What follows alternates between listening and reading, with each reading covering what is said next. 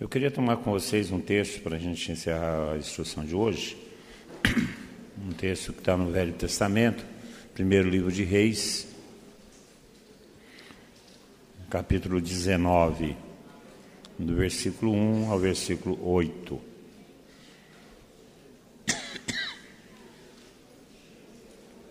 Um Reis 19, 1, 8.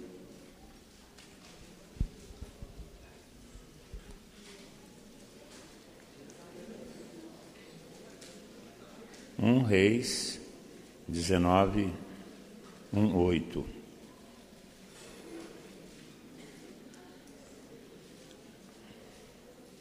Acabe informou Jezabel de tudo quanto Elias tinha feito e de como tinha passado a fio de espada todos os profetas de Baal. Jezabel mandou então um mensageiro a Elias para lhe dizer: Os deuses te cumulem de castigos se amanhã, a esta hora, eu não tratar a tua vida como tu tratastes cada um desses profetas. Elias ficou com medo e, para salvar sua vida, partiu. Chegou a Betsabeia de Judá e ali deixou seu criado. Depois adentrou o deserto a caminho de um dia.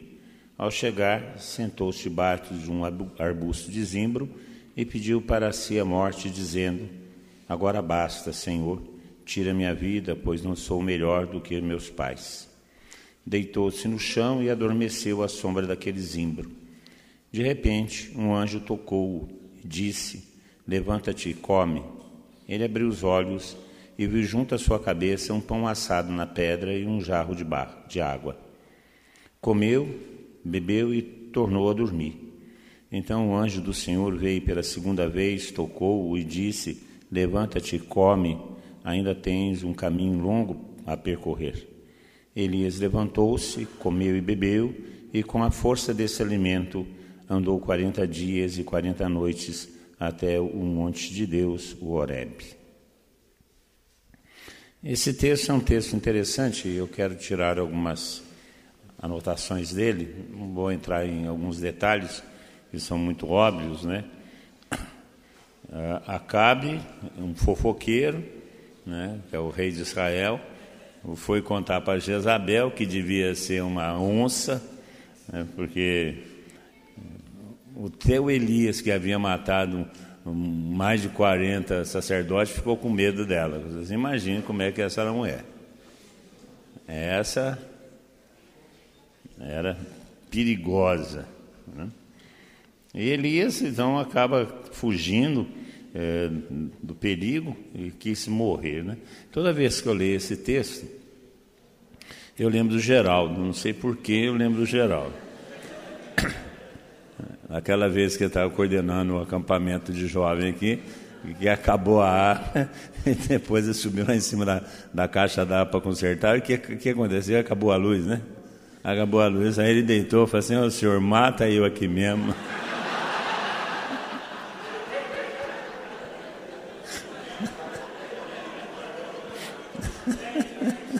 Vem infarto, mata eu aqui. Então, toda vez que eu leio esse texto, eu falo, é o Gerardo aqui. Eu não sei se tinha agora Jezabel no meio da jogada, mas a intenção era a mesma, né? Bom, o fato é que Elias é um homem de grandes feitos. Né? Nós sabemos disso, é um grande profeta. Depois dele veio Eliseu. É um grande profeta, um homem que foi arrebatado ao céu no carro de fogo aquele sujeito que matou aquela quantidade enorme de, de profetas de Baal naquele sacrifício no Monte Carmelo tradicional, que a gente conhece bem, né? mandou fazer uma, um altar, mandou encharcar o altar de água e a lenha, e mandou mais ainda, e o fogo veio do céu, torrou tudo, pedra, água, lenha, e ele aproveitou o embalo e já matou os sacerdotes todos. Deve ter sido uma matança não eram mais de 50 sacerdotes, ele sozinho, degolando um a um, deve ter sido um, uma cena né, fantástica, né? né? digna desses filmes que a gente encontra por aí, o, A Noite da Serra Elétrica, que é essas coisas que a gente encontra por aí, né? Sexta-feira 13, né? essas coisas, né? Deve ter sido um. Era um homem extraordinário, né? Andou na, correndo na frente do carro do, do rei, E aí, por conta do, de uma ameaça de uma, uma mulher que era eh, pagã, né, idólatra, eh, que tinha in, introduzido em Israel a perversão da idolatria, ele fica com medo. Eu fico pensando sempre, quando eu leio esses textos, que muitas vezes eh, nós temos medo da consequência de nossos atos. Muitas vezes nós tomamos algumas atitudes em relação a Deus, favorável a Deus e à obra de Deus, e depois a gente fica com medo do que vai acontecer com a gente. Né? É, é, é muito comum isso, né? E agora? Como é que vai ser? Eu tomei essa atitude, dei esse passo, e agora? Como é que vai ser? Olha, o máximo que pode acontecer é você morrer. Em algumas circunstâncias isso é muito bom. Não é? é claro, gente. Se você está em estado de graça, está buscando a Deus e morre, tem coisa melhor? Então, a morte é simplesmente um acidente de, percurso, não é, não é definitivo. Então, aqui nós encontramos o, um homem desse, né? Que está amedrontado, está é, querendo morrer. É a figura da, de um líder que acaba desistindo de seu ministério e que anda desanimado de seu ministério. Eu queria falar um pouco sobre isso, porque é um risco que todos nós líderes corremos né, de um certo momento, é, desejar a morte. A morte no sentido de, da desistência do ministério. Por causa das responsabilidades que vamos assumindo, a, aquela, aquela vozinha que no fundo começa a falar para a gente: puxa, você abriu mão de tantas coisas e agora o que, que você tem, como é que está, é, como é que vai ser a sua velhice, como é que vai ser. É, essa vozinha que vai no fundo da gente, querendo fazer com que a gente é, se arrependa das coisas que nós fizemos, das atitudes que nós tomamos, das decisões que nós firmamos a nossa vida. E, sobretudo, quanto mais tempo a gente caminha, nós temos esse, essa tentação e, e, nós transformamos essa tentação em algumas desculpas do tipo: é, agora é a vez dos mais novos, é, eu tenho que dar a vez para outros, eu não sou eterno, talvez seja eu que está atrapalhando o andamento da comunidade. Vocês já escutaram essa conversinha? Já, né? Ou, ou não? É, todos nós. E muitas vezes somos nós mesmos que falamos isso, né? Porque na realidade nós estamos um pouco alquebrados, um pouco cansados é, e, e amedrontados no sentido de é, como é que fica agora depois de todas as decisões que eu tomei em minha vida, como é que vai ser meu futuro. É uma tentação de liderança, é uma tentação.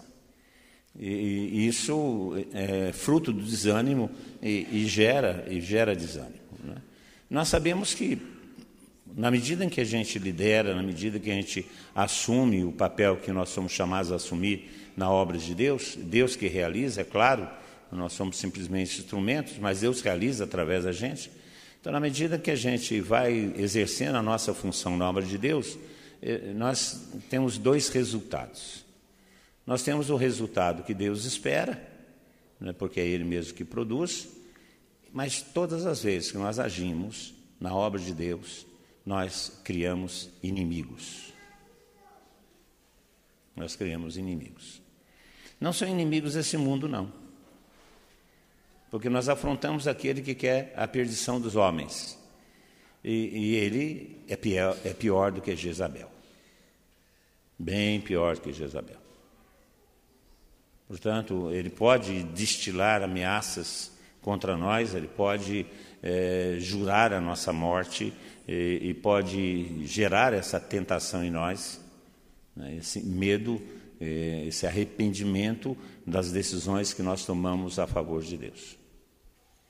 E muitas vezes essa Jezabel que, que nos ameaça vem por parte de amigos, de próximos, parentes, que, que sempre fala, está vendo? Você abandonou sua família, os seus irmãos. Isso aí. Agora, com quem você pode contar? Para poder contar com Deus, né? que eu acho que o único que não nos falta, né? Mas sempre essas vozezinhas né? que tentam nos fazer nos arrepender das decisões que nós tomamos. É, eu estava pensando hoje, eu tenho um irmão que é médico, que mora em Alagoas, ele vem uma vez a cada três anos, uma vez a cada quatro anos. Então, esse fim de semana ele resolveu vir, né? chegou quinta-feira em casa. E eu estava marcado para a reunião de liderança. Você vai para a reunião de liderança? Eu vou para a reunião de liderança. Você vai me deixar aqui? Vou, vou deixar você aqui.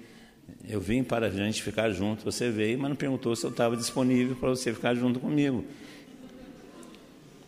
Por que você não veio semana passada que eu estava mais ou menos folgado? Porque você veio nessa. Porque nessa eu podia. Eu falei assim, nessa eu não posso.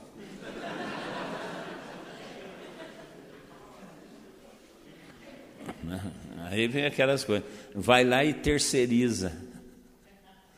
Você conhece essa conversa também, né? Vai lá e terceiriza. Bom, ele fez uma bela dobradinha hoje. Ainda mandou um zap para mim para mim dizer a dobradinha que ele fez, né? Está vendo? Só você não está aqui.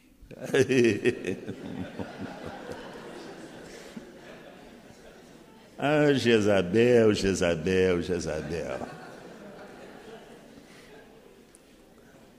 E se eu ficar arrependido das decisões que eu tomei, se eu achar que essas decisões vão me levar à, à desistência da vida, gente, eu não vivo.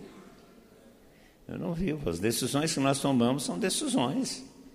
E elas têm suas consequências. E vão gerar ameaças. E, vão gerar perseguições. Se você acha que você entrou na vida cristã, na missão cristã, e, e, e vai, vai atravessar esse período tranquilinho, eu quero dizer para você que isso é uma ilusão, não vai não. Eis que eu vos envio como ovelhas no meio de lobos. Na, na vida tereis muitas tribulações. É, é, é o que o Senhor nos promete. O coitado do Elias, apesar de ter feito todos os gestos que fez, grandes feitos, um homem extraordinário, é, acabou pesando sobre ele as suas decisões, ele acaba eh, pensando em desistir da vida, desistir do seu próprio ministério. Muitas vezes nós entramos nesse, nesse parafuso de querer desistir do ministério, da vocação, do chamado de Deus. Esse desânimo que nós observamos em Elias tem três origens que nós precisamos tomar cuidado com elas porque essas, esses fatos nos levam é, realmente a essa desistência, esse estado de querer a morte, ou seja, é, desistir de tudo. Né? Eu já falei isso em outras ocasiões. Né? É, é, uma, é uma, uma tentação você é, reduzir a sua vida ao, ao, ao, mínimo necessário da prática religiosa. Né? Você ir à missa aos domingos, é, se comportar direitinho na paróquia e pagar o dízimo e ser bom, bom amigo do, do ambiente paroquial. Você pode ser até ministro da Eucaristia, né? uma vez por, por mês você serve numa missa e, e pianinho. Se alguém for falar, perguntar é, na sua paróquia quem que é uma, uma pessoa exemplar, provavelmente vou apresentar você. E ainda mais se você der um curso de, de batismo uma vez por mês, uma meia manhã, Ainda é melhor ainda. Aí, né? ser dizimista, é, pode ser na casa, ser dizimista, que não precisa ser o dízimo, pode ser um milísimo, né?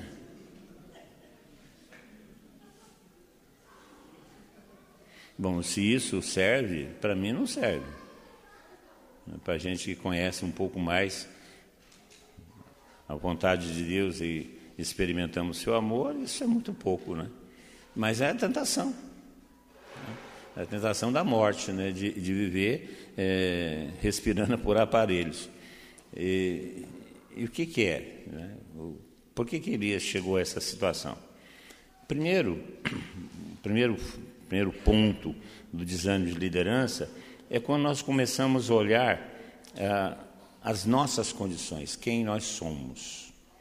Quando nós começamos a olhar a nossa, olhar a nossa condição, nós começamos a desanimar.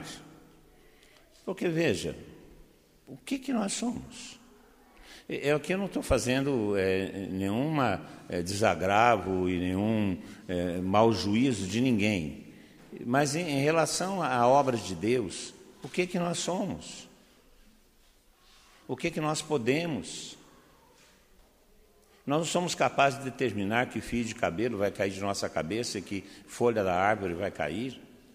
Não somos, não somos capazes de acrescentar um segundo à nossa vida. Então, se nós olharmos para as nossas condições do trabalho, aquilo que Deus exige de cada um de nós, quem que nós somos? O profeta diz: sou um pobre vermezinho. E nós somos realmente um pobre vermezinho. Se nós olharmos para aquilo que nós podemos, se nós olharmos para as nossas competências, nossa condição de vida, nós desistimos. Nós desistimos. Quem somos nós? Nós observamos um mundo terrível, com todas as suas armas, com toda a sua argumentação, com, com todo o paganismo avançando.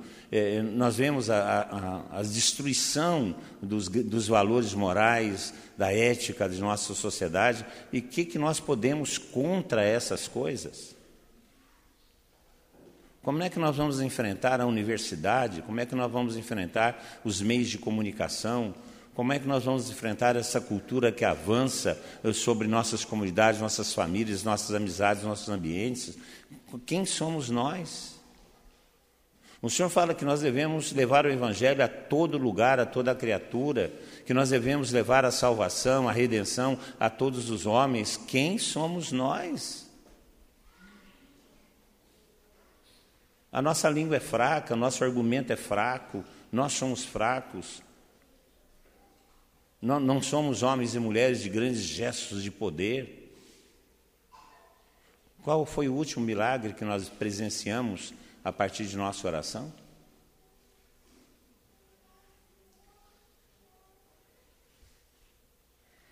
Se nós olharmos a nossa condição, a nossa condição humana, nós não avançamos. Nós não avançamos. E muitas vezes nós ficamos presos nisso. Quem sou eu? Quem sou eu? No plano humano, nós não somos nada. O que, que pode se esperar da Galileia? Diziam os galileus, diziam os romanos daquela época e os judeus daquela época. O que pode se esperar da Galileia? Nada. Da Galileia não pode vir nada de bom, nenhum profeta. Mas foi na Galileia que nasceu o nosso Salvador. Foi da Galiléia que vieram os apóstolos que nos trouxeram até hoje o Evangelho. Nós somos galileus. Nós somos aquele resto desprezado pela humanidade. Nós somos aqueles que a humanidade não espera nada, mas nós sabemos que nós temos em nós uma força, que nós temos em nós uma vitória, que nós temos em nós um poder que nenhum homem, que nenhuma estrutura, que nenhuma instituição, que nenhum argumento tem. Nós temos em nós o Espírito Santo. Portanto, se nós olharmos para a nossa condição humana e esperarmos dessa nossa condição humana alguma obra de edificação, nós temos que desistir. Mas se nós olharmos para nós, entendermos que nós, esse vaso de barro, contém um tesouro, que é a própria vida de Deus, nós nos sentimos imbatíveis, conquistadores do mundo, edificadores de uma nova humanidade. Aí sim as coisas acontecem. Então, o primeiro problema é Elias olhar para si e olhar somente a sua condição humana, aquilo que ele era aquilo que ele podia fazer com sua própria força. E aí ele desiste. Isso acontece conosco.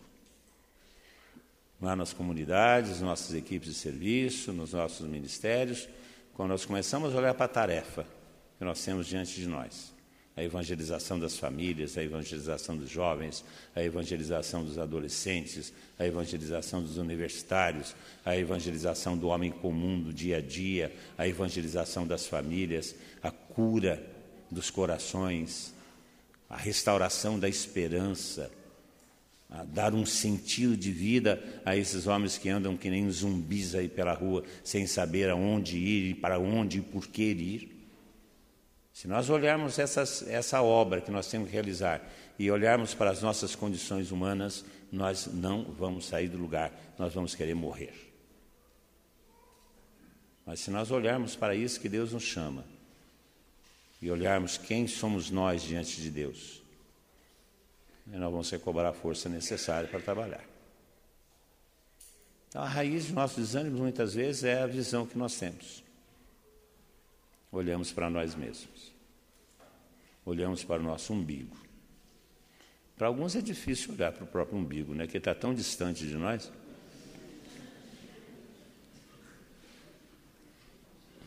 Só com um periscópio.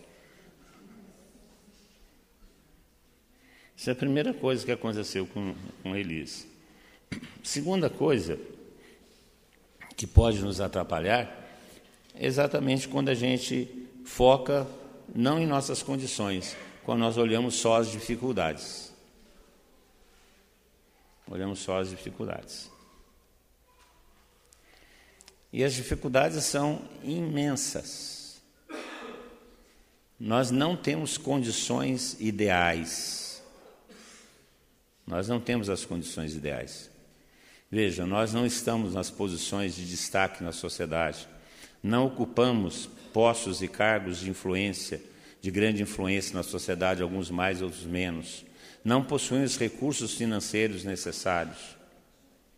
Não possuímos os meios de comunicação necessários. Nós somos ainda muito incipientes nisso.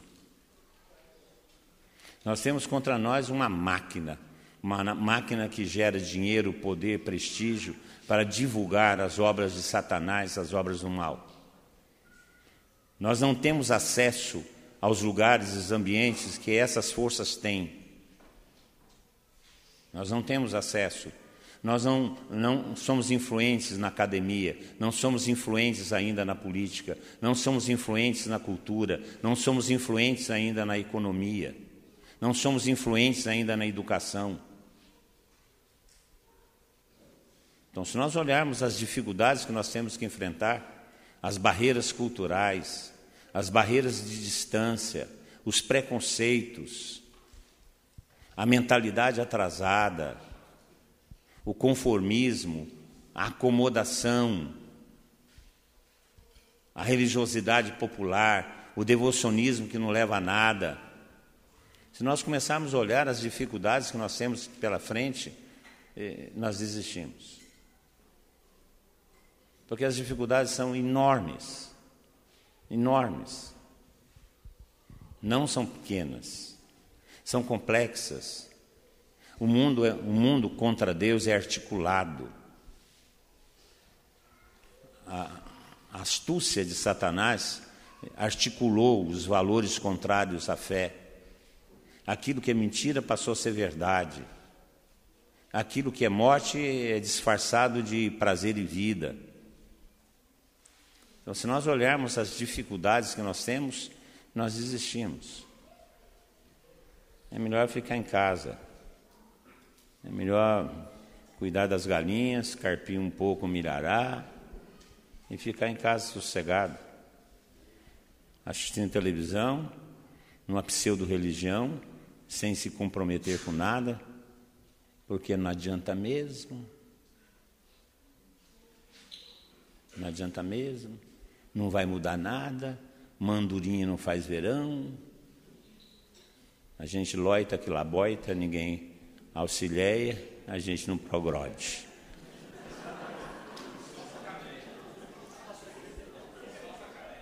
Não é? A gente só sacaneia. Ei, Vita Marvada, não adianta fazer nada, para o que se esforçar, se não adianta trabalhar. É a moda caipira antiga. E muitas vezes a gente encontra líderes assim, querendo morrer ou já quase morto, já deitado, só pensa em dormir, porque que que adianta fazer alguma coisa? Que que adianta fazer alguma coisa? Esses dias eu estava conversando com, com um líder, não da nossa diocese, de uma outra diocese. Ele falou assim: Ah, tá, tá, eu desisti.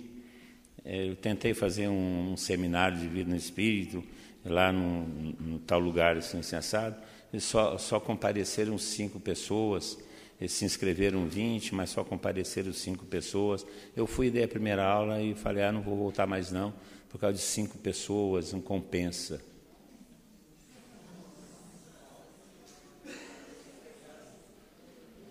Compensa por uma pessoa. Compensa por uma pessoa. É, é porque olha as dificuldades. Não olha o benefício. Se esquece que haverá mais alegria no céu de um pecador que se converte do que sem justos. Haverá mais alegria no céu pela salvação de uma alma. Porque olha a dificuldade. E porque a gente olha as dificuldades, nós queremos as coisas mais fáceis aí, desistimos de fazer as coisas que precisamos fazer. Ficamos que nem Elias, apesar de vermos tantas obras e tantas coisas que Deus faz e já fez, e aí, olhando as dificuldades, a gente acaba querendo morrer. E uma terceira, um terceiro ponto de vista que pode nos levar a essa desistência é quando nós olhamos os projetos. Os projetos. Não olhamos as nossas dificuldades, não olhamos as dificuldades que se apresentam fora de nós, mas olhamos nossos projetos. Aí nós traçamos projetos grandiosos. Queremos tudo. Idealizamos coisas extraordinárias e essas coisas não acontecem como nós queremos. E os resultados demoram a aparecer. Além de demoram a aparecer, não vem na quantidade que nós esperamos. Aí nós ficamos, como dizia minha avó, despicionados.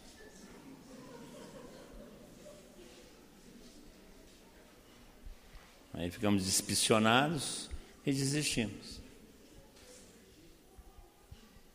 Eu conheço uma comunidade que durante três anos, três, quase quatro anos, três, rezavam todas as semanas, os três reuniam e rezavam. Durante mais de três anos, somente três, rezavam rezavam. Aí ligavam para mim e falavam assim, tá, tá, o que a gente faz? Reza. Mas nós queremos isso aqui. Reza. Mas está demorando. Reza. Três anos, mais de três anos. Hoje tem casa de formação, tem pequeno grupo, tem missão, tem casa de oração, tem dormitório, tem.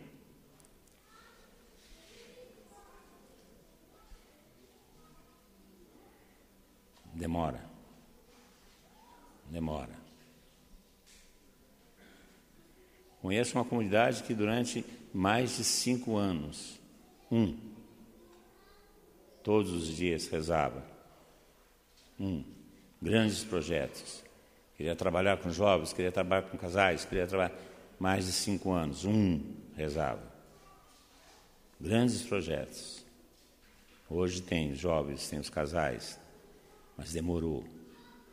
Várias vezes ele deitou no chão e pediu para morrer. E o Senhor mandou ele andar mais 40 dias. Se a gente começa a olhar os nossos projetos e queremos adequar os nossos projetos às nossas vontades, aos nossos sonhos, e não permitimos que Deus haja a partir de, nossa, de nosso desejo, nossa boa vontade, no seu tempo, porque Deus conhece, Deus está à nossa frente. Deus é o único que está no nosso futuro.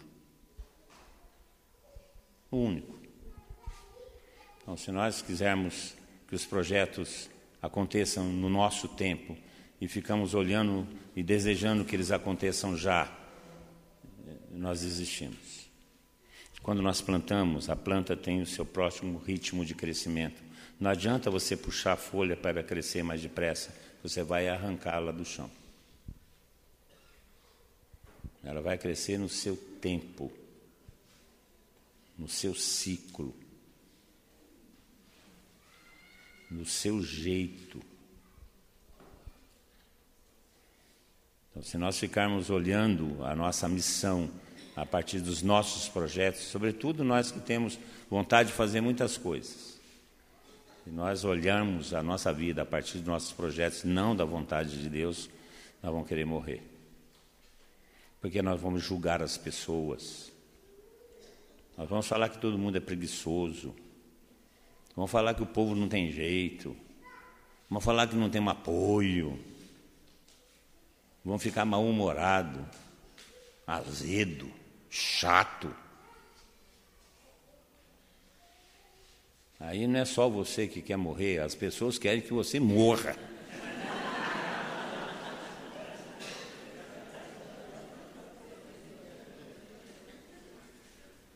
Então, cuidado. O desânimo pode vir quando nós podamos o foco em nossa condição. O desânimo pode vir quando nós colocamos o foco nas dificuldades. O desânimo pode vir quando nós colocamos foco no resultado dos nossos projetos. Isso faz com que a gente queira morrer. O problema é que Deus não desiste da gente.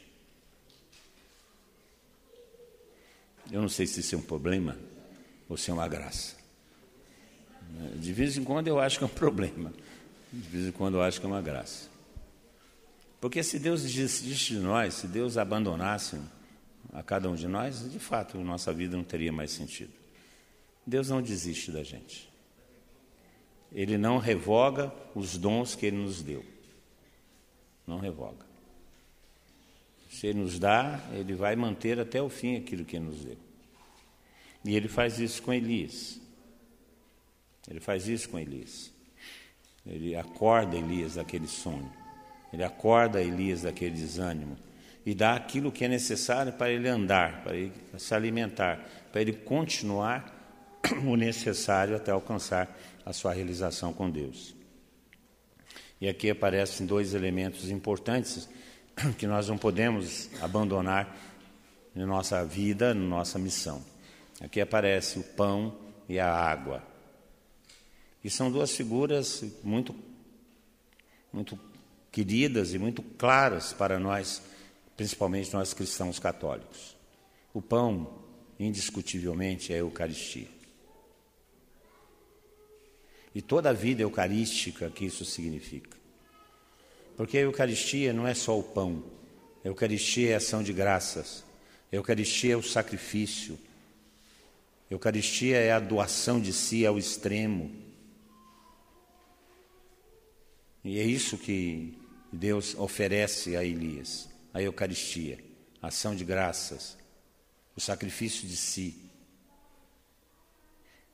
um alimento da vontade de Deus. Nós não podemos esquecer disso. Nós somos alimentados. Deus não nos coloca no caminho e não, não nos deixa a míngua, Ele nos alimenta. A Eucaristia, com todo o seu significado, não é só a comunhão em si, mas todo o seu significado de adoração, de oração, de entrega, de intimidade, de sacrifício de si. Isso nos alimenta. Isso nos coloca para frente. E a água, a água é o Espírito Santo. A água é o Espírito Santo. Sem o Espírito Santo também nós não progredimos. Sem o Espírito Santo nós não somos nada. Sem o Espírito Santo a missão é simplesmente uma propaganda qualquer, dizia aquele bispo oriental. Sem o Espírito Santo a igreja é só uma organização. Sem o Espírito Santo a vida não tem sentido. Com o Espírito Santo as coisas adquirem sentido. Então, Elias, ele recebe de Deus para a sua caminhada a Eucaristia e o Espírito Santo. Isso faz com que Elias mude, mude de foco. Elias não olha mais para si, não olha mais para as dificuldades, não olha mais para os seus projetos, ele olha para Deus e para aquilo que Deus o envia. Ele readquire a visão profética, ele olha para Deus, para aquilo que Deus indica. E somente aqueles que têm a visão profética podem ver, porque é a visão de Deus. Eu estava esses dias conversando com um pessoal lá na século XXI, e nós estávamos recordando quando o padre Eduardo chegou lá, e aquilo lá era um mato cheio de cobra e de rato. E ele falava assim: ah, aqui vai ter o, o galpão, não sei o quê. Aqui vai ter o ar-condicionado. Ele falou assim: é louco, só tem pedra, rato e cobra. Vai lá.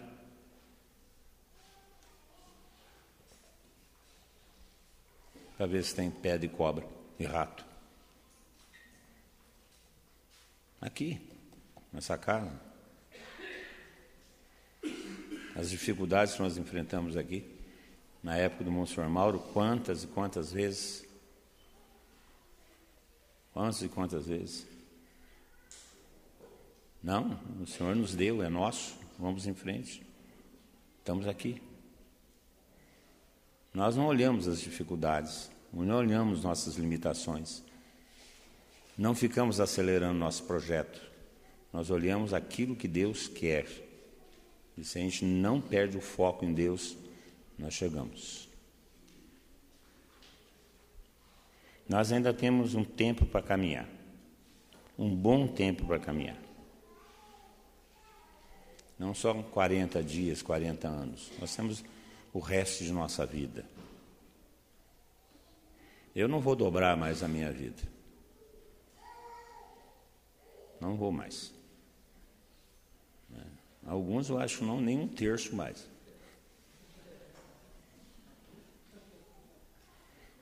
Você pode dobrar a sua vida. E você pode caminhar na visão de Deus ou continuar deitado esperando morrer, que a morte virá, com certeza. Caminhar com, a, com aquilo que Deus nos dá nos faz viver, porque dá sentido à nossa vida. Elias foi um homem que experimentou, teve essa experiência de Deus. Por isso, que quando ele estava no Monte Horeb, ele percebeu Deus na brisa leve, e não na tempestade, e não no terremoto, e não na coluna de fogo. Ele experimentou Deus na brisa suave, no dia a dia, no seu caminho, naquilo que é comum, e não só nas coisas extraordinárias. Se você tem medo de Jezabel, olha para Deus e caminhe. Olha para Deus e caminhe. Porque Deus tem um caminho para nós e uma obra para nós realizarmos. Vamos rezar pedindo ao Senhor essa convicção interior, que não são nossas condições, que não são as dificuldades, que não são os nossos projetos que nós queremos ver. Nós queremos mudar o foco, nós queremos olhar profeticamente aonde Deus nos mostra aquilo que Deus nos mostra. Nós te pedimos, Senhor, derrama sobre nós sua unção, para que a gente possa olhar, ver a tua obra, a tua vontade. Vamos rezar enquanto nós preparamos aqui para o nosso momento de adoração e de entrega ao Senhor.